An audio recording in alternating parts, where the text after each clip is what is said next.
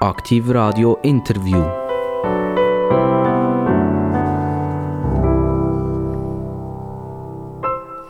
Herzlich willkommen einisch mehr mit einem interessanten Gast. Und das Mal darf ich Barbara Stocker begrüßen. Barbara Stocker kommt aus Aarau. Ob sie wirklich aus Aarau kommt, das müssen wir dann noch schauen. Aber sie ist tätig in Aarau. Barbara Stocker, herzlich willkommen. Guten Morgen, herzlichen Dank Aktiv Radio für die Einladung. Ich freue mich, dass ich da sein darf. Super. Barbara Stocker, ähm, Stocker, das ist ein, Nachname, den man in der Schweiz eigentlich kennt. Kennen Sie so ein bisschen den Hintergrund von dem Namen? Haben Sie mal ein bisschen gerübelt oder recherchiert? Nein, habe ich bislang nicht. Ich nehme an, es hat irgendetwas mit Stock zu tun. Und ähm, es, also ich komme aus Zürich Umgebung und dort ist es ein relativ gängiger Name. Also Stock, was denken Sie? Also ein Landschaftsgärtner, also ein Stock, ein Blumenstock oder so etwas? Nein, meinte es hat eher mit einem Stock, einem Spazierstock, Handstock, so etwas zu tun. Eben, man kann ja recherchieren im Internet selbstverständlich. Das ist durchaus eine plausible Geschichte. Also das wäre vielleicht irgendein ein toller, grosser Mann mit einem Stock, der eine Familie gegründet hat. Und nachher hat man dem den Stock gesagt. Ich habe zwei andere Sachen gefunden. Das eine ist der Gefängniswärter. Der Stocker ist der, im Altdeutschen der Gefängniswärter. Gewesen. Sagt das Ihnen irgendetwas? Haben Sie das Gefühl, Sie haben so ein bisschen Gefängniswärterblut in sich?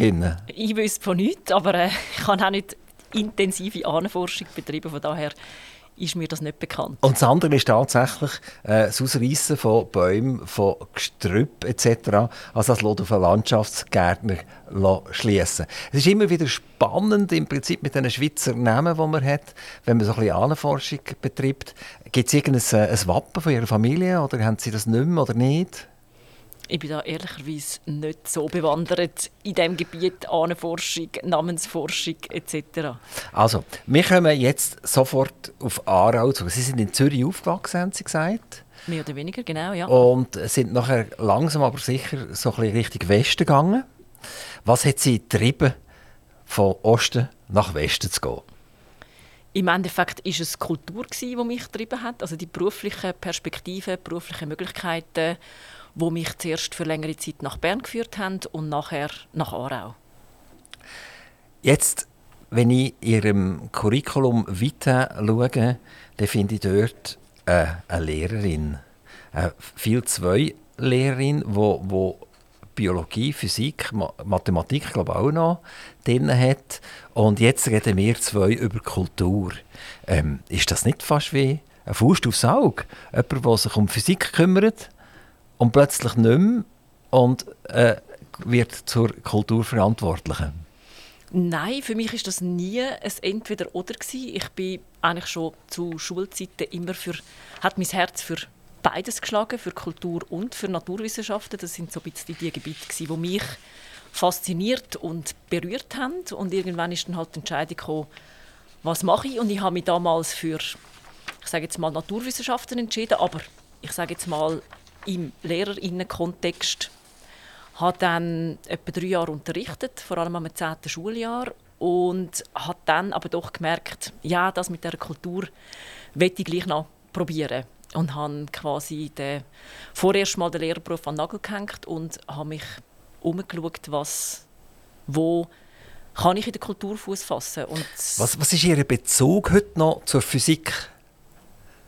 Ja, ich ist glaube, ich, ich habe mich, also gut, ich meine, mein Job hat mit Zahlen zu tun. Ich bin verantwortlich für Budget und Finanzen. Das ja, aber das ist, mal, das ist jetzt weit weg von der Physik, oder? Ja, ja, gut, aber Physik ist jetzt auch nur ein Nebenfach und auf einer Stufe, wo jetzt noch, noch nicht so ganz abgespaced wird wir reden ja heute sehr viel über Kilowattstunden, Kilowatt Peak von Solaranlagen. Also wir reden Energie. Morgen früh fängt das in den Nachrichten schon an. Die Politik kümmert sich sehr intensiv um Energie. Äh, wir haben irgendwelche Kriegsherren, die uns die Energie wegnehmen wollen. Äh, tut das wieder euch ein bisschen aufspülen, ein bisschen, die ganze Physikfrage? Oder lässt sie die fehlende Energie eigentlich halt? Nein, ich denke, das ist etwas, also das ist ein, zweites Nebenfach gewesen. und wie gesagt auf der Sekundarstufe 1 ist das mit dem Thema Physik auf einer sehr ähm, auf einem Basic-Level. Also da haben wir noch nicht über Kilowattstunden und energetische Hoch- und Tiefflüge geredet. Trifft das euch ein Theater? Müssen die Leute früher in Zukunft in den Theater? Müssen ihr auf 19 Grad runter und dann dann sagen, beim Ticketkauf, du musst dann noch die wohligen Unterhosen anlegen und der dicke Schal?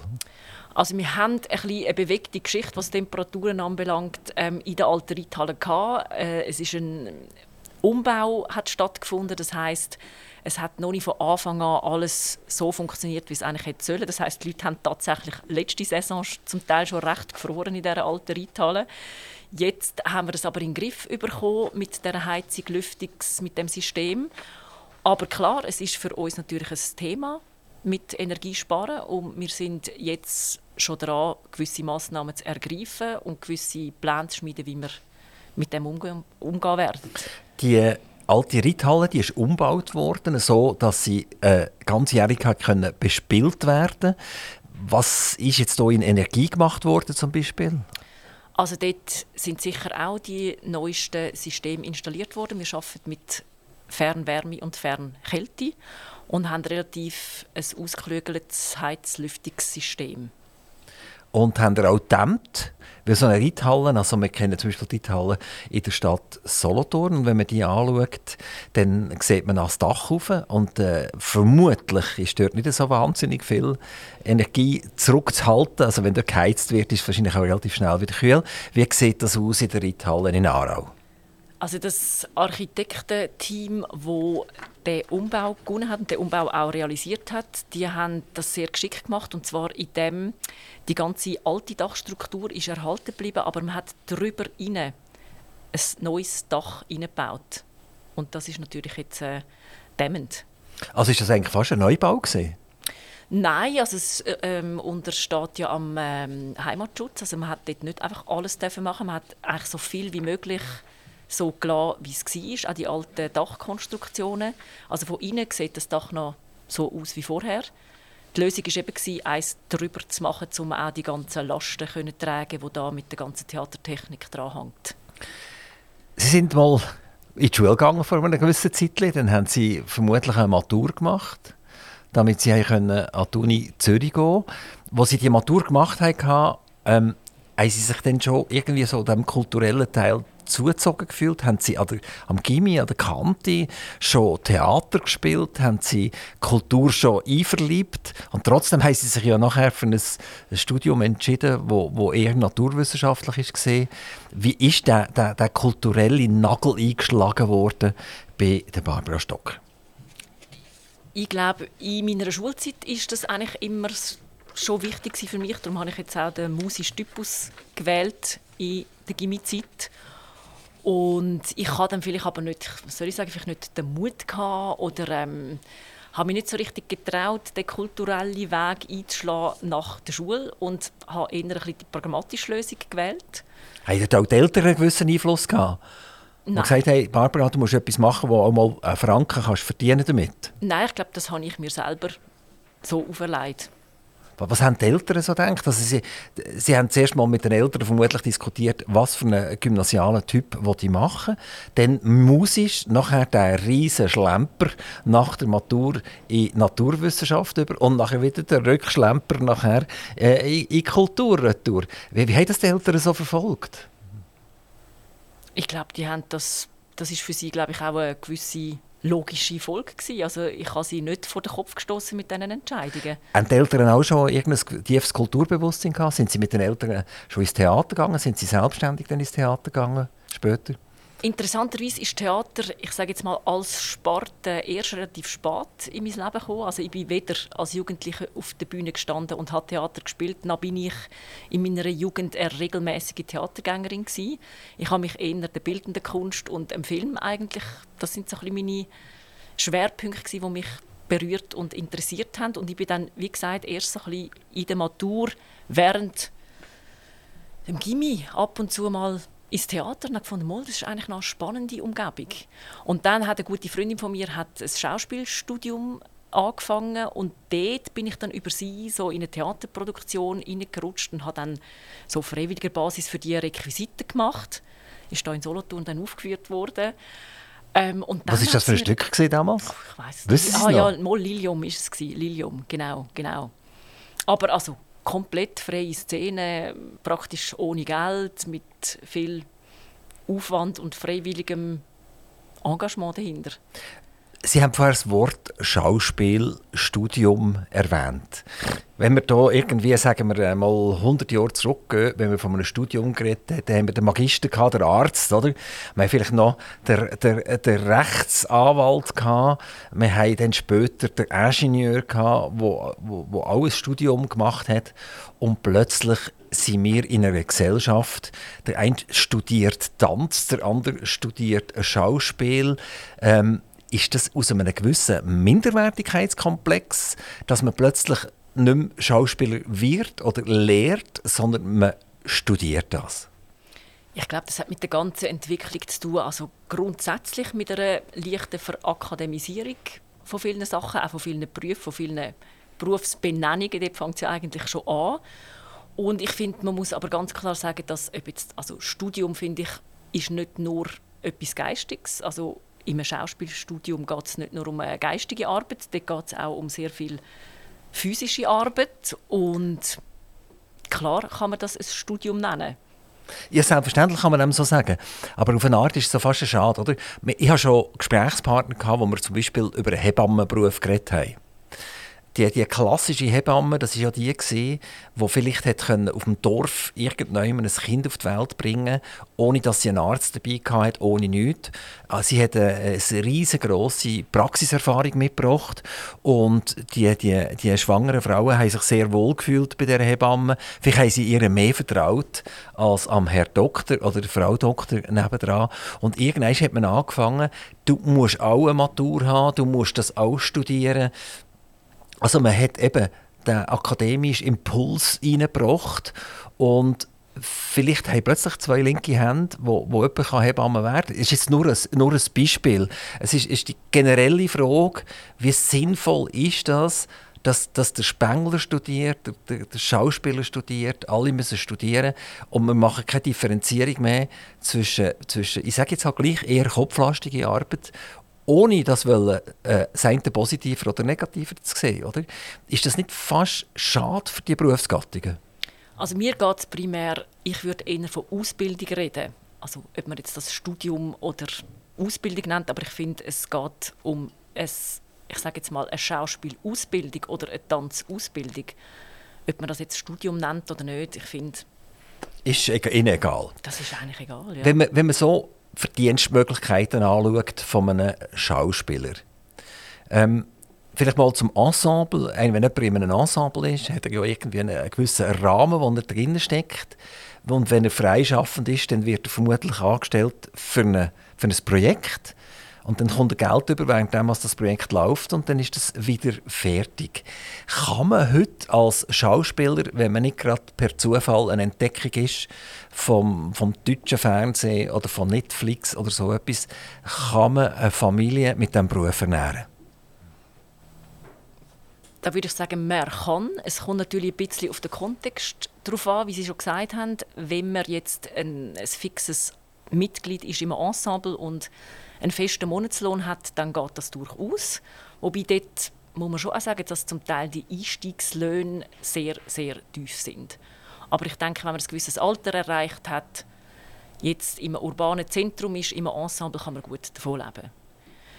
Wie ist das, äh, wenn Sie müssen Schauspieler anstellen müssen? Sie haben ja kein Ensemble, wenn ich das richtig verstehe. Das ist korrekt. Sondern Sie stellen Bühnen zur Verfügung stellen und da gibt es verschiedene Möglichkeiten, wie die Projekte können durchgeführt werden können.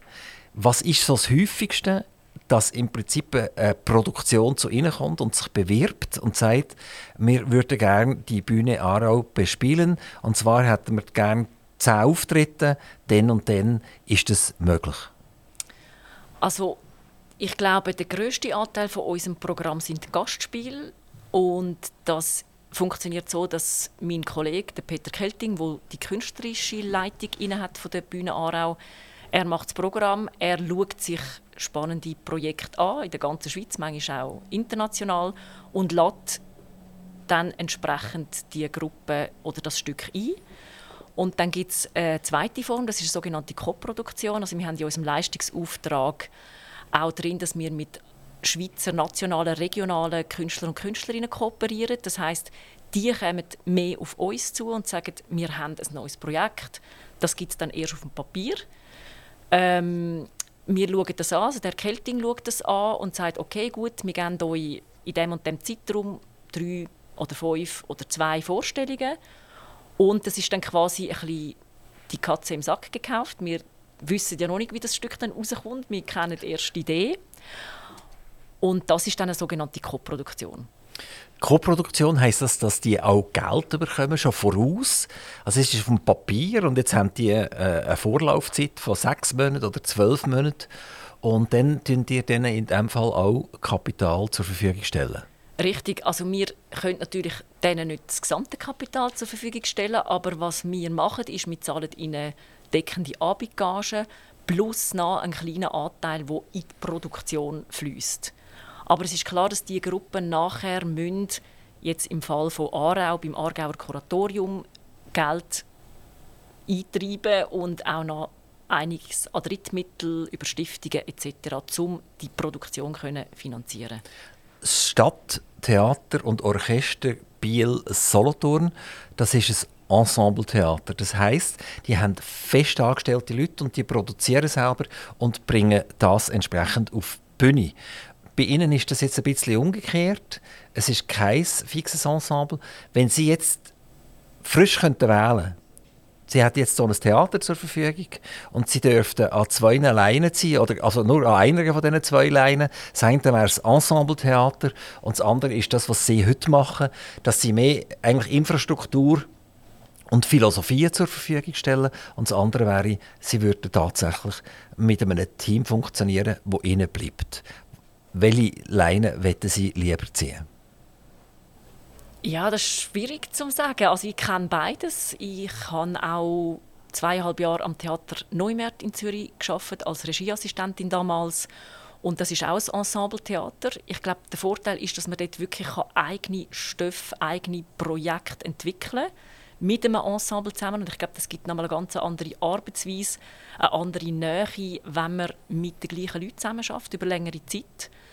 Man kann auch sagen, es ist vielleicht ein bisschen langweilig für das Publikum, immer die gleichen Leute auf der Bühne zu sehen. Also ich denke, als Nicht-Ensemble-Theater hat man vielleicht so eine größere Spannweite an Ästhetiken und auch an Programmvielfalt.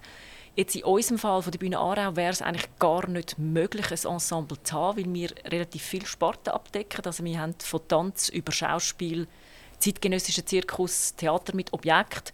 Das heißt, wir würden es eigentlich gar nicht schaffen oder das Ensemble müsste dann so groß sein, um all die Sparten abdecken. Das wäre eigentlich nicht finanzierbar. Wenn irgendwelche Schweizer Künstler in Zürich ins Stadion gehen, ins Hallenstadion gehen, dann haben die dort 45'000 Leute drin. Wir haben das jetzt gehabt, beispielsweise mit den Bützerbuben, die übrigens hier in der Region Solothurn trainiert haben und uns beschallt haben über relativ lange Zeit, indem sie haben müssen schauen wie das funktioniert. Also wir hatten die Übungsschall und die Zürcher haben dann nachher dürfen äh, effektive Konzert genießen. Das heisst, die machen äh, einen Anlass und, und bedienen 45'000 Leute und ich nehme nicht an, dass dort grosse Subventionen dahinter sind. Das ist völlig privat finanziert. Und zuletzt hat jeder von denen, sei das Hallenstadion, sei das die Künstler, relativ viel Geld verdient. Und dann haben wir nebenan die, die Theater, die wo, äh, und machen und tun und eigentlich froh sind, wenn sie die Bestuhlungen füllen können. Also, wie, sehen Sie das Spektrum zwischen diesen zwei Sachen? Man könnte ja fast sagen, aus rein wirtschaftlicher Sicht. Wir schaffen alle Theater ab und haben nur noch Büzenbuben. Wo, wo ist die Berechtigung vom Theater und wo nehmen Sie eigentlich Ihren Mut, um wahrscheinlich jährlich oder, oder, oder noch allmonatlich wieder Batzali zusammensammeln, damit gewisse Projekte überhaupt möglich sind? Also ich glaube auch bei uns, wir befinden uns auch im Spagat von, ich sage jetzt mal, kommerziell und ähm, weniger kommerziellen Vorstellungen und Produktionen. Das heißt, es gibt natürlich gerade im Bereich Comedy, das sind so ein bisschen die Sachen, die eine sehr hohe Refinanzierung haben. Und dann gibt es natürlich wieder Projekte, wo die Refinanzierung relativ tief ist. Und dort müssen wir schauen, dass wir nicht nur das eine, und aber auch nicht nur das andere haben. Wir haben auch einen Leistungsauftrag, das heißt, wir müssen mit wir arbeiten mit Laien, wir arbeiten mit lokalen Künstlern und Künstlerinnen. Ähm, wir haben, was die Sparten anbelangt, einen Leistungsauftrag und den müssen wir irgendwie erfüllen. Und es ist auch ganz klar, dass es Gruppen gibt, ich sage jetzt mal vielleicht Newcomers, die noch kein fixes Publikum haben oder keine so eine Anhängergemeinschaft wie Bützerbuben. Also die müssen sich auch zuerst etablieren. Und dort ist auch klar, dort investiert man vielleicht zuerst einfach mal Geld, bevor etwas zurückkommt. Ja, das ist der Staat, der investiert. Das ist die Allgemeinheit. Wenn Sie jetzt würden, äh, eine Befragung machen, Sie würden jetzt von Wohnung zu Wohnung gehen und sagen, äh, du zahlst 18 Franken pro Jahr an unser Theater her und vielleicht sind es auch 300, ich kenne die Zahlen nicht. Wie, wie, wie gross wäre denn der Rückhalt an und für sich? Also nehmen wir an, Sie müssen das einziehen. Sie würden das Körbchen nehmen, würden bei jeder Wohnung rufen und sagen, ich brauche die, die 47 Franken, die du eh schon zahlst, musst du mir jetzt ins Körbchen hineinlegen. Wie käme das raus? Ja, ich denke, da kommt sicher darauf an, was die Leute für einen Bezug haben zum Theater. Wenn sie noch nie gewesen sind, sehen sie vielleicht den Sinn auch nicht ein, warum sie jetzt Wie, wie viel Prozent von den Leuten in diesen Wohnungen haben überhaupt noch den Bezug zum Theater? Also ich kann nur sagen, bei uns in Aarau, wir haben pro Jahr etwa 20'000 Zuschauer und Zuschauerinnen und wir haben auch Leute von auswärts, aber ich sage jetzt mal, die Mehrheit von unserem Publikum ist aus der Region. Aarau hat gut 20'000 Einwohner. Man kann sagen, also jeder Aarauer, jede Aarauerin ist einmal bei uns gewesen. Das stimmt natürlich nicht, aber ähm, ich glaube, wir haben eigentlich gut Publikum. Denken Sie, dass das auch wird aufrechterhalten werden? Man sieht ja bei gewissen Sachen, dass es abnehmend ist. Äh, mir zum Beispiel die Opern Opern ist ein Problem. Man hat in der Stadt Solothurn hat man Classic Open Air gehabt. Das hat jahrelang hervorragend funktioniert. Man hat Sponsoren gefunden. Äh, äh der Staat hat kaum etwas daran geben. Das ist bekannt in der ganzen Schweiz. Von überall ist man an, an die Sommerfestspiele. Ähm, es ist sogar international bekannt gewesen. Und dann hat man irgendwann gemerkt, es ist ja einer einzigen Person gehangen. Der ist einfach Tag und Nacht umgeweibelt und hat das Spektakel hergebracht und, und auch eine äh, Finanzierung garantieren. Kaum ist er weg, war, Schluss. Gewesen. Äh, die Finanzierung hat nicht mehr geklappt, äh, die Künstler haben nicht mehr aufgeboten werden. Es hat dann noch zwei, drei Mal so ein bisschen abgeflaut, äh, hat es gegeben, aber jetzt ist fertig. Man hat ich rede jetzt nochmal von der Stadt Solothurn, wir haben jetzt gerade beschlossen, dass man das Märenfest nicht mehr macht, weil die Vereine etc. nicht mehr bereit sind, die Kosten zu tragen. Also man hat so ein das Gefühl, es findet ein Abflauen statt von einem Engagement zugunsten von der Kultur. Stellen Sie das fest oder sagen Sie, nein, wir sitzen fest im Anker und die Frage stellt sich gar nicht? Ich glaube, im Moment... Ähm sind wir sehr zufrieden, was die Zuschauerzahlen anbelangt. Ich weiß, dass andere Theater kämpfen. Das hat sicher jetzt auch mit der Pandemie zu tun, mit Corona, dass ähm, die Leute nicht mehr oder noch nie wiederkommen. Wir haben das große Glück, vielleicht auch durch die alte Reithalle, durch die Eröffnung, Neueröffnung von dieser Spielstätte, dass die Leute neugierig sind. Wir merken jetzt im Moment keinen Abfall vom Publikum. Äh, Frau Stocker, Sie sind primär eigentlich die Organisatorin von dieser ganzen Geschichte. Sie haben einen Kollegen, der sich dann effektiv um das Theater kümmert, also um einen kulturellen Teil. Sie sind eigentlich so mehr der Direktor, oder? Wie kann man das sehen? Wie gesagt, wir sind als Co-Leitung organisiert. Er, der Peter Kelting, macht das Programm, ist der künstlerische Leiter, ich Geschäftsleiterin, die mehr Organisation vom Betrieb und Finanzen unter sich hat. Und ich finde es ehrlich gesagt ein sehr, sehr ein, ähm, gutes Konstrukt. Das heißt, man hat so ein Gegenüber. Man ist nicht alleinige Chefin, alleinige Chef, sondern man muss sich zwungenermaßen austauschen. Und das machen wir auch das funktioniert bei uns auch sehr gut. Und ich glaube, es funktioniert deshalb auch gut, weil er sehr wohl ähm, ein Flair auch für Zahlen hat und weiß, von was ich rede und mein Herz auch für den Inhalt und für die Kultur schlägt. Das heißt, genau, wir finden uns da. Das ist auch so ein, ein modernes System mit Co-Leitungen. Das hat man ja früher auch nicht kennt. Das kennt man plötzlich auch in den Vereinen. Es gibt nicht mehr einen Präsident, sondern es gibt einen Co-Präsident. Parteien machen uns das vor. Es gibt nicht mehr einen Präsident oder Präsidentin, es gibt einen Co-Präsident. Ähm, hat das etwas dazu, dass man sich etwas nicht mehr zutraut? Man will nicht mehr entscheiden, man will nicht mehr herstehen. Äh, vorher hat es irgendeinen Chef gegeben und der hat halt nachher einen kulturellen Mitarbeiter gehabt und vielleicht einen Buchhalter gehabt und dran. Aber es hat einen Chef gegeben und der war das Gesicht. Gewesen. Und jetzt haben wir überall die Co-Leitungen. Wenn, wenn sind es dann noch drei und wenn sind es dann vier, jetzt sind es zwei. Einerseits hat das sicher auch mit den strukturellen Veränderungen von unserer Institution zu tun. Also der Peter Kelting war früher der Gesamtleiter vom Theater Durchlauben. Und dann ist das stetig gewachsen, die Reithallen ist dazugekommen und ich denke, irgendwann war man einfach auch am Punkt gewesen, wo man hat müssen sagen, ich kann nicht mehr alles selber machen. Und deshalb ist eigentlich auch von seiner Idee, Seite her die Idee von einer Co-Leitung.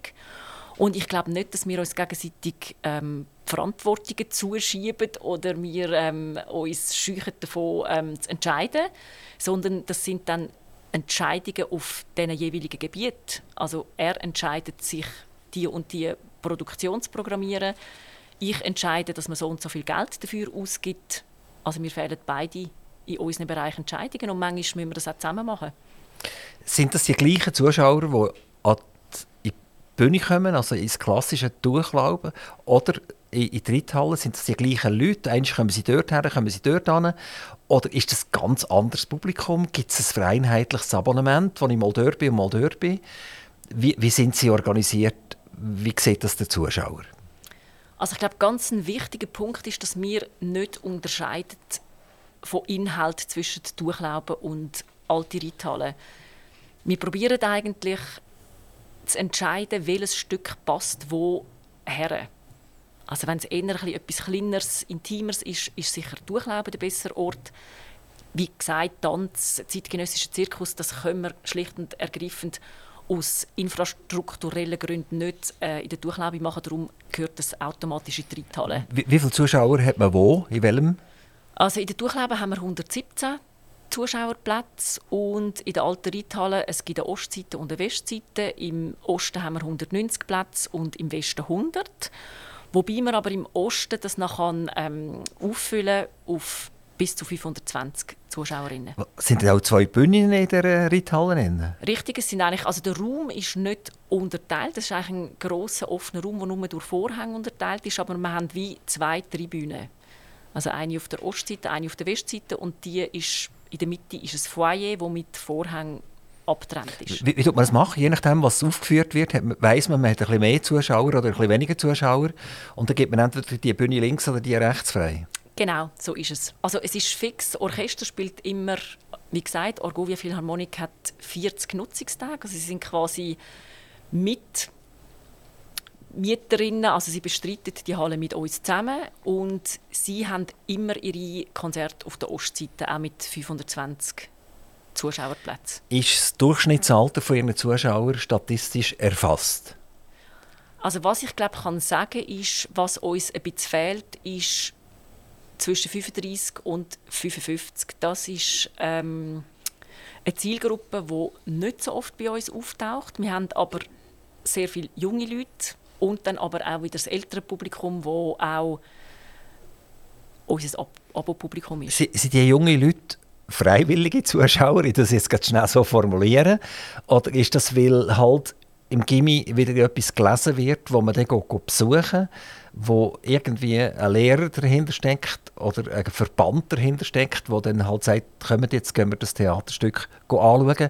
Oder ist das wirklich eine individuelle Kultur von jungen Leuten, die das Theater für sich entdeckt haben? Also dort, wir machen natürlich fast ein Drittel Schulvorstellung. Ich tue das jetzt aber mal ähm, ausklammern, weil dort ist klar, das ist im Schulkontext. Dort müssen die Schüler und Schülerinnen gehen, ob sie wollen oder nicht, oder dürfen, je nachdem. Ich würde es eher so sagen.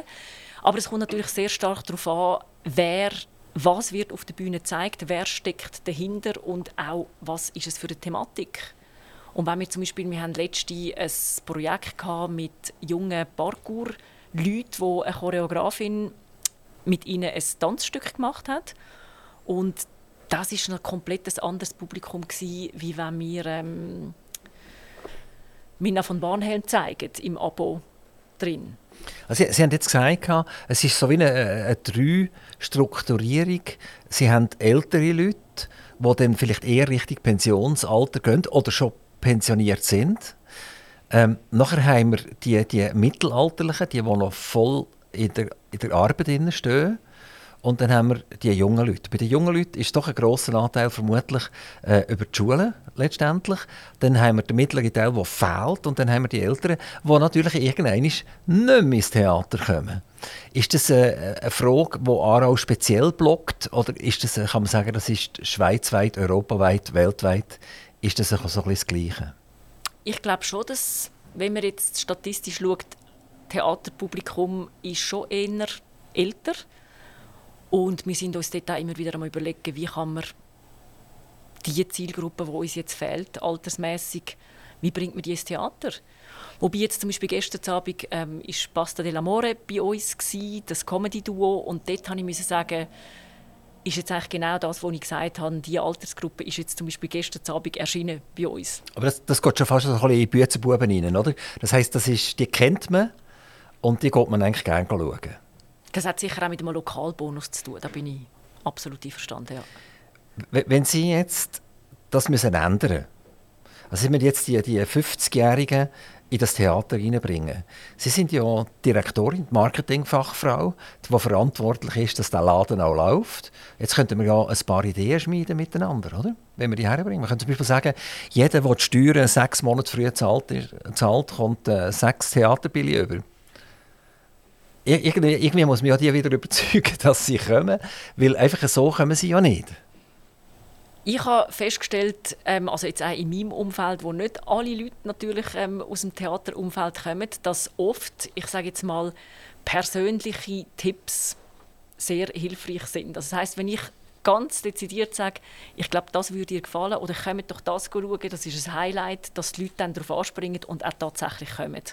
Und gleichzeitig ist es natürlich schwierig, ähm, in, nur individuelle Werbung zu betreiben. Also da hätte ich keine Zeit mehr für anderes, wenn ich das machen würde. Ein Thema ist ja ständig, und zwar eigentlich mit all meinen Gesprächspartnern, egal wo sie herkommen, das sind die sogenannten sozialen Medien. Das ist beispielsweise Facebook, es ist Instagram, es ist nachher bei den Podcasts Spotify etc. Das sind neue Dienste, die auch müssen bespielt werden müssen, die sehr aufwendig sind teuer zum Bespielen. Äh, man hat auch eine gewisse Distanz dazu. Äh, man muss plötzlich Leute anstellen, die man vorher gar nicht angestellt hat. Oder man muss eine Agentur haben, die einem das macht um letztlich noch an die Leute herzukommen.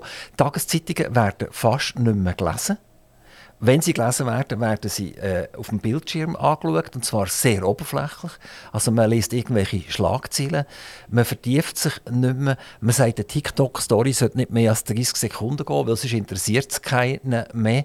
Also, und das ist jetzt nicht theaterspezifisch. Das geht uns jetzt wirklich alle an. Wir haben ein riesiges Problem. Ich kann nicht mehr ein Inserat in einer Tageszeitung machen und dann weiss ich, es haben äh, 20'000 Leute angeschaut und, und von denen kommen 500.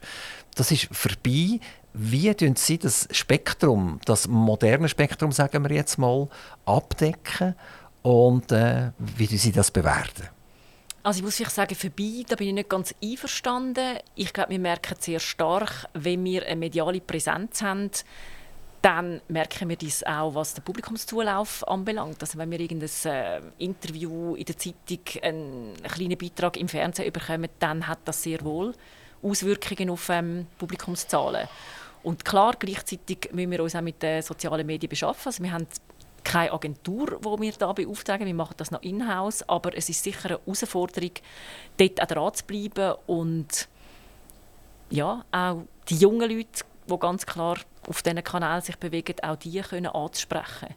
Genau. Also geht es um die Leute, die heute jung sind, die bald mal mittelalterlich sind, die eben zu den 50-Jährigen gehören, die eben fehlen und die 50-Jährigen, die zu den Eltern gehören, die dann halt tatsächlich wieder kommen, aber dann wieder irgendwann nicht mehr kommen.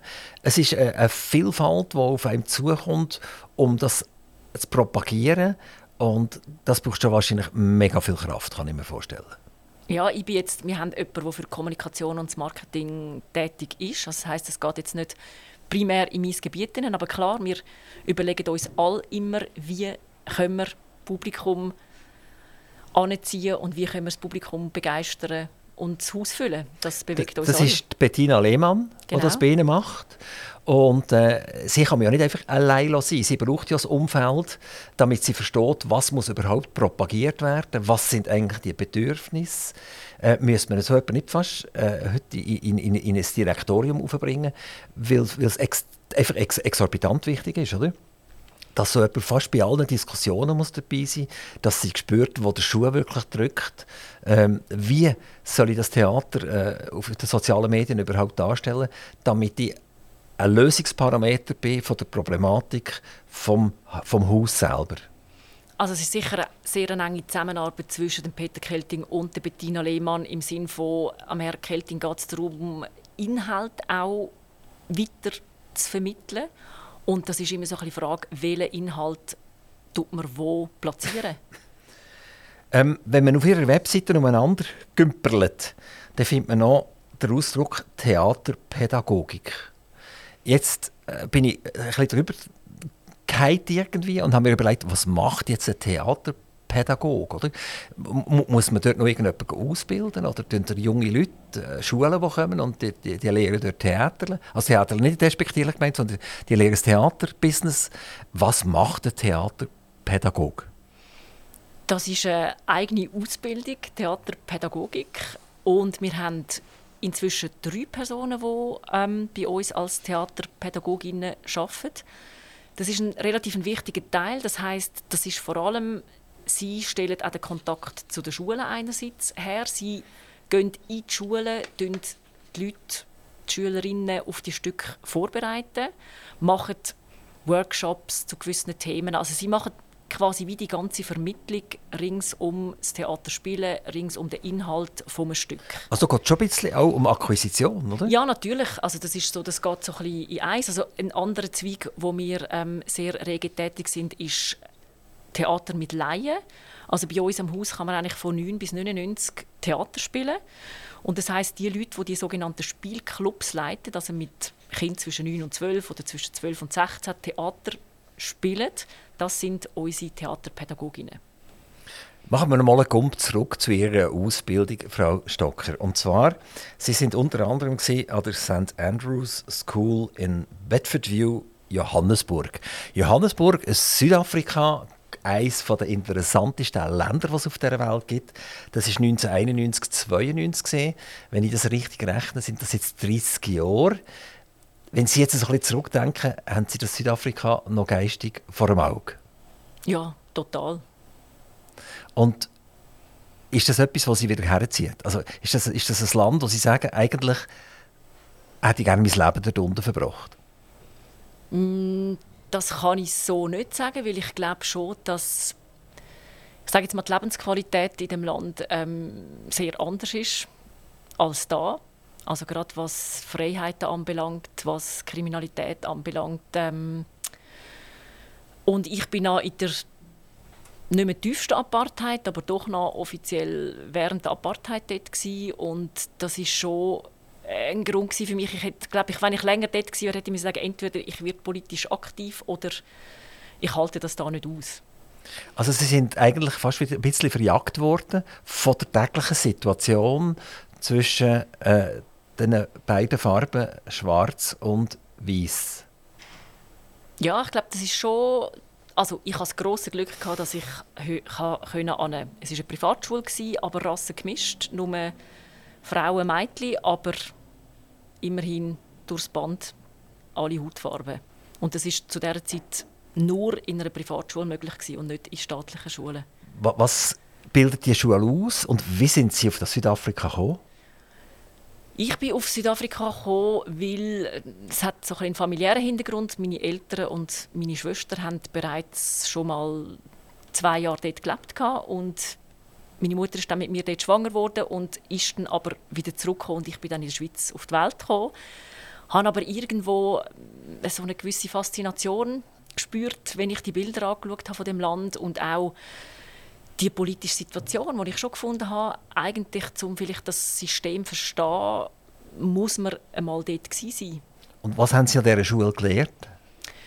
Ich habe etwas gelernt, das mich, glaube ich, bis heute noch prägt. Und das ist der folgende Punkt, dass Ausbildung nicht gratis ist in diesem Land. Also verglichen mit der Schweiz, dass wir sehr, sehr privilegiert sind, dass wir dürfen, können in die Schule gehen und zwar, dass wir öffentliche Schulen haben, die für alle offen sind, die finanziert werden vom Staat und in Südafrika, dass dort sich einfach so eine Schere auftut von so einer Zweiklassengesellschaft von Privatschulen und öffentlichen Schulen. Wenn man Geld hat, schickt man seine Kinder an eine teure Privatschule und wenn man halt kein Geld hat, dann hat man über blöd gesagt Pech gehabt. Aber das ist ja nicht, nicht Südafrika-spezifisch, oder? Also Amerika hat das schon lange und wenn wir schauen in Europa und umfahrt, wenn man Primarschulen sieht in Deutschland, wie die verlottert sind zum Teil,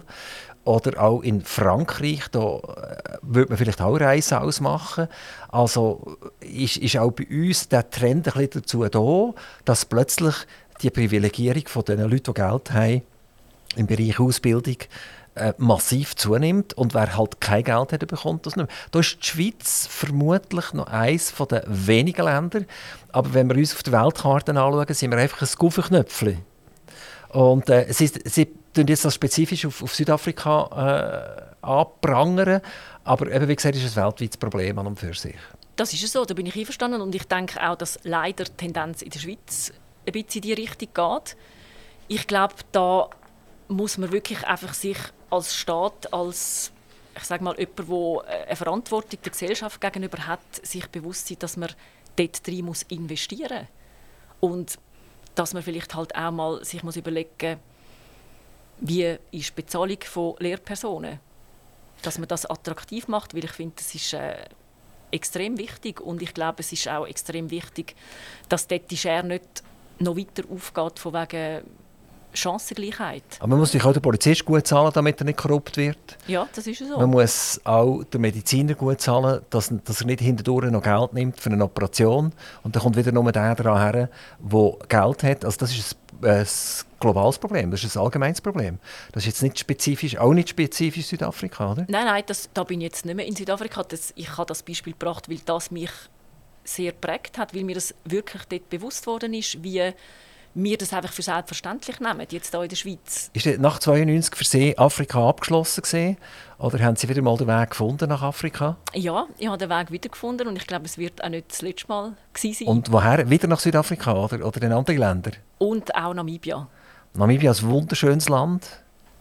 Aber dort ist auch eher, eher wieder für Privilegierte. Also wenn man den Tourismus anschaut, dann äh, hüpfen die meisten von Lodge zu Lodge.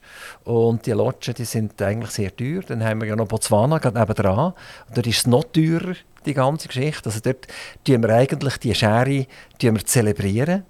Das heisst, äh, die Leute, die dort leben und arbeiten und wohnen, können selten wirklich das genießen, was wir Touristen dort genießen können. Ja, ich denke, das ist ein grundsätzlich ein Problem von allen touristischen Regionen. Einerseits leben die Leute davon und andererseits ähm, wird natürlich die finanzielle Schere dort knallhart.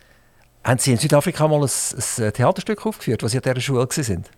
Nein, habe ich nicht. Aber was mich auch dort ein Punkt beeindruckt hat, also das hat ein Fach gegeben, Speech and Drama. Das ist im angelsächsischen Raum so, also das heißt, das ist ein ebenbürtiges Fach zu Geschichte, Geografie, Mathematik. Und dort ist es wirklich darum gegangen, Auftrittskompetenzen, aber auch Texte rezitieren, mit Text umgehen, Text physisch auszudrücken. Ich habe das auch sehr interessant gefunden, dass das bei uns hat es vielleicht Freifach Theater gegeben, aber das wäre es dann auch gewesen. Kommen wir zurück oder fliegen wir zurück von Johannesburg nach Aarau. Wir landen wieder in Aarau ähm, und gehen zur Tuchlaube. Da sagt man Tuchlaube oder sagt man Tuchlaube? Tuchlaube würde ich Tuchlaube. Aber schreiben tut man, tut man Tuchlaube, glaube ich, oder? Genau. Und, und die Tuchlaube, auch, die hat auch eine Historie hinter sich. Dort sind die Tuchhändler, die Stoffhändler. Und wir sind schon wieder bei den Privilegierten. Die haben damals zu den Privilegierten gehört. Die haben äh, die, die Zünft gebildet, die viel Geld haben und die so ein bisschen mitbestimmt haben, was, was da passiert. Merkt man in diesem Theater, du glaube noch irgendetwas von dieser alten Geschäftstätigkeit? Nein, gar nicht. Also ich denke, es ist ja nicht das einzige, der einzige Handelszweig. Es war ja dann auch mal noch ein, ein kleiner Schlachthof und die Feuerwehr war auch mal noch da drin. Gewesen. Dann ist es in den 70er Jahren zum Theater geworden mit einem Jugendclub, wo es dann wieder sehr in eine andere Richtung gegangen ist. Also ich glaube, das ist so bewegt und so vielseitig die Geschichte. Da merkt man jetzt nicht mehr vom Alten. Was können wir Zuschauer in der nächsten Zeit von Ihnen erwarten? Ja, ein vielfältiges, spannendes Programm. Also wir haben jetzt bis Ende Jahr wirklich eigentlich noch in jeder Sparte etwas zu bieten. Also was ich mich besonders darauf freue, ist eine australische Gruppe, die vom zeitgenössischen Zirkus kommt, also sehr akrobatisch unterwegs. Äh, Simple Space, da freue ich mich sehr drauf. Das wird vermutlich in der Reithalle stattfinden. Richtig, genau. Und das wird vermutlich die große Bühne sein. Das wird die große Bühne sein, genau. Aber wir bauen sie noch ein bisschen um, weil sie haben, also wir reagieren auch immer wieder mit verschiedenen Zuschauersituationen. Das ist jetzt eine Anordnung, wo sie in der Mitte spielen und die Zuschauer quasi ringsum sitzen, in einer Hufeisenform. Und ja, ich denke, es gibt mehr Objekttheater ist der Altherr vom Puppenspiel Neville Trenter zu Gast bei uns. Der ist in der Tuchlaube mit... Also geht es um Puppenspiel? Genau. Also er hat so Klappmulpuppen und ist selber... Also fast wie ein Buchredner oder so? Oder? Wie muss ich mir das vorstellen? ja, ja. So ein, er spielt verschiedenste Puppen. Er ist allein auf der Bühne? Er ist allein auf der Bühne, Und dann genau. hat er die Puppen? Genau. Also das ist ein, ein Kasperli-Theater für Erwachsene? Nein, also ich glaube, Kasperli-Theater kann man dem nicht sagen. Es ist, ich sage mal, der Fachausdruck ist Objekttheater, Figurentheater. Das tönt so wahnsinnig geschwollen, oder? Das Objekttheater, oder? Also ich fühle mich jetzt überhaupt nicht anges angesprochen, wenn Sie mir sagen, hey Daniel, kommst du morgen an ein Objekttheater? Sag, äh, Ach, ich würde sagen, Figurentheater ist jetzt in seinem Fall der, ein guter Ausdruck. aber es ist ein Puppentheater, wo er macht? ja, aber es hat nichts mit Kasperli zu tun. Ja, ist genau. Also, genau. Es klingt jetzt wieder despektierlich, ist es aber überhaupt nicht, sondern ich muss mir das können vorstellen. Also Sie müssen mich ja begeistern, dass ich morgen ein Billett kaufen und, und, und kommen, oder? Und wenn das zu, zu äh, abstrakt tönt, oder? Wir, wir machen ein wunderbares Objekttheater. Dann, Bleiben wir doch bei Figurentheater. genau, sehr gut, wunderbar. Was können wir sonst noch erwarten? Wir können sonst noch erwarten eine Ibsen-Adaption «Nora, Nora, Nora». Also da, ist, da hört dem Titel nach, das ist eine Adaption von am Ibsen seiner Nora. Das ist auch in der Reithalle mit drei Frauen, die quasi die, aus verschiedenen Perspektiven die Nora spielen. Dann können wir noch für Kinder und Jugendliche einiges erwarten. Also wir sind jetzt starten wir in die Saison vom Theaterfunken. Das ist so eine gesamtargauische eine Art wie ein Festival, wo vor allem Stücke für Schulen gezeigt werden. Da haben wir zum Beispiel Dämonen. Das ist ein Tanztheaterstück, wo es um Ängste geht, um unsere inneren Dämonen, um Dämonen von außen, die uns bedrohen. Ein Stück für Jugendliche ab 12. Dann haben wir auch noch für die ganz Kleinen etwas, Bruno Schneid. Das ist ähm, ab vier Jahren. Das heisst, sehr viel für die Jugend macht ihr eigentlich, Ja, oder? wir machen das eigentlich, wie gesagt, etwa ein Drittel von unserem Programm ist für ähm, Kinder und Jugendliche. Und was auch äh, sehr ähm, jetzt neu mit der Reithalle, was wir machen können, ist Tanz. Das haben wir vorher, wie gesagt, in, aufgrund von diesen Dimensionen in der Durchlaube nicht können machen. Da haben wir eine Trilogie von einer Choreo Schweizer Choreografin, Tabia Martin, wo wir zwei Stück zeigen und in Kooperation mit dem Kurtheater Baden, die zeigen auch zwei Stück und zusammen kann man dann quasi die ganze Trilogie sehen. Tanz, das ist dann mehr klassischer Tanz oder ist das Tanz, wo, wo man sich vorstellen kann, dass das auf einem Marktplatz könnte stattfinden? Die Sachen, die wir jetzt bis Ende Jahr haben, sind ganz klar zeitgenössischer Tanz. Also das ist zum Teil, die Leute haben zum Teil eine klassische Tanzausbildung, aber man sieht jetzt bei uns nicht ein Schwanensee-Ballett, sondern wir sind eher im Bereich zeitgenössischer Tanz auch eher nachher in die performative Richtung. Aber dort kann ich vielleicht noch, wenn jemand so ein skeptisch ist, ah, Tanz, Da haben wir ein ganz schönes Format, das heißt Tanzfaktor. Das sind vier Kurzstücke an 10 bis 15 Minuten. Das heißt, da sieht man eigentlich, was bringt die junge Schweizer Tanzszene auf die Bühne. Also wenn jemand Lust hat, um sich dem Tanz annähern, ist das ein super Format, Tanzfaktor im November. Wenn eine Premiere stattfindet, Frau Stocker, sind Sie dann hinten äh, im Publikum irgendjemand mit abgecatchten Fingernägeln und schauen, oh, klappt das jetzt, was wir uns vorgestellt haben? Und gibt es auch so eine Art wie eine Sinuskurve, oder? Am Anfang ist man vielleicht skeptisch, dann wird man euphorisch und je näher dass die Premiere kommt, je mehr kommt man so ein bisschen weichig neu über.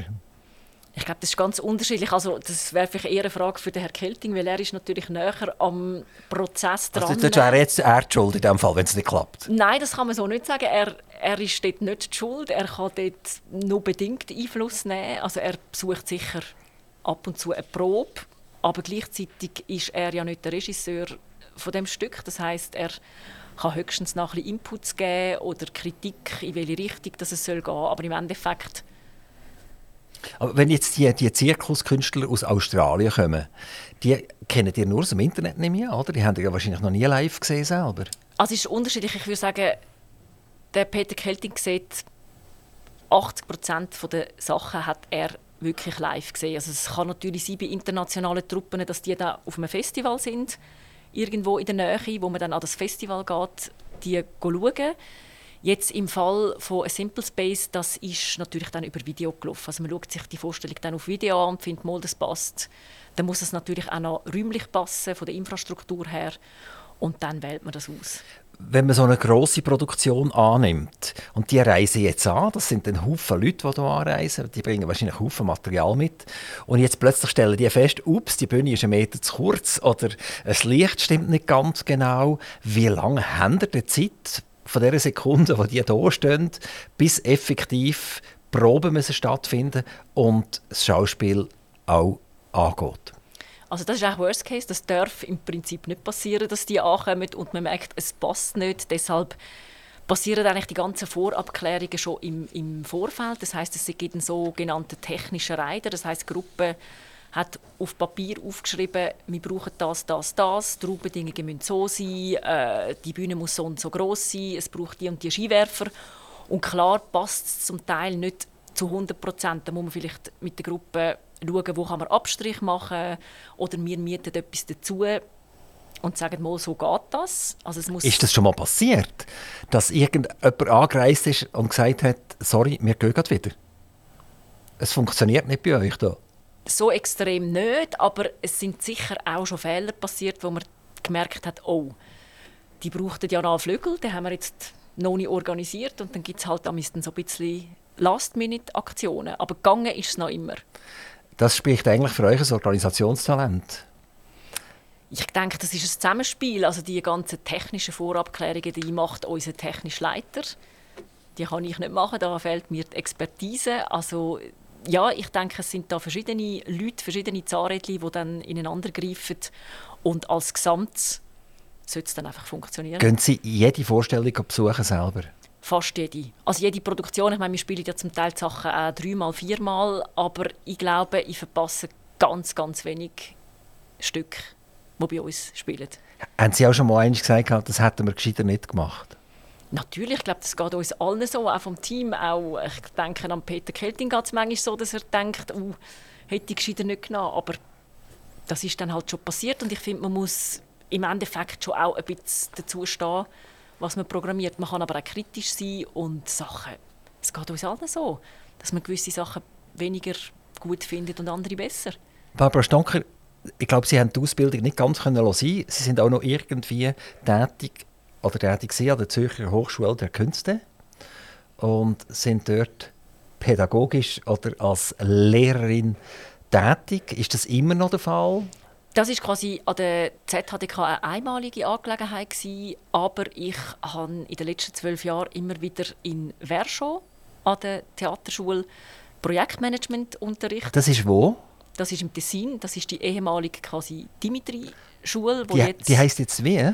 Das ist einfach eine Physical Theater, also es ist eine Schule wie Ja. ähm, in Bern und in Zürich und in Lausanne auch eine Hochschule. Und hat die Familie von Dimitri noch etwas zu tun damit? Nein, nicht mehr. Die sind Nicht mehr, ausgeschieden? das ist ausgeschieden. Das ist jetzt wirklich einfach eine offizielle Hochschule, wo vor allem der Fokus auf Figurentheater, Masken, eben so ein bisschen Akrobatik, physisches. Also wenn man das Ja. liest, was sie da gemacht haben an der Zürcher Hochschule der Künste, kann ich mal schnell vorlesen. Wissen um deren Eigenheiten, Risiken, Chancen, Kennenlernen der verschiedenen Projektphasen. Das tönt schon fast wie äh, ein neues äh, Milchpulver auf den Markt bringen.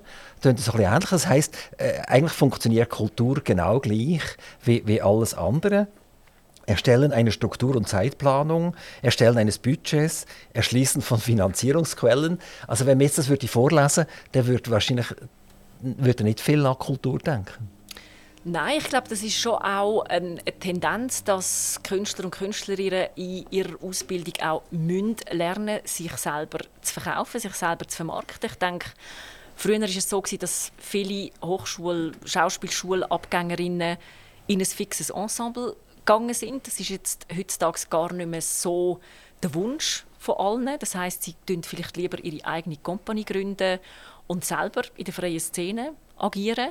Und für das ist es einfach hilfreich, so gewisse Basics zu haben im Bereich Management. Frau Stocker, es bleiben noch ganz wenige Sekunden. In den letzten Sekunden probiere ich oft, das Mikrofon einfach aufzutun, damit Sie können 30 Sekunden lang einen Wunsch äußern Das darf privater Natur sein. Das darf ein Wunsch an Staat oder an Ihren Verein sein. Das kann ein Wunsch nach Südafrika sein. Was auch immer. Wir lassen schnell unseren Jingle laufen und dann sind Sie dran. Aktiv Radio Quiz Time. Aktiv Radio Interview.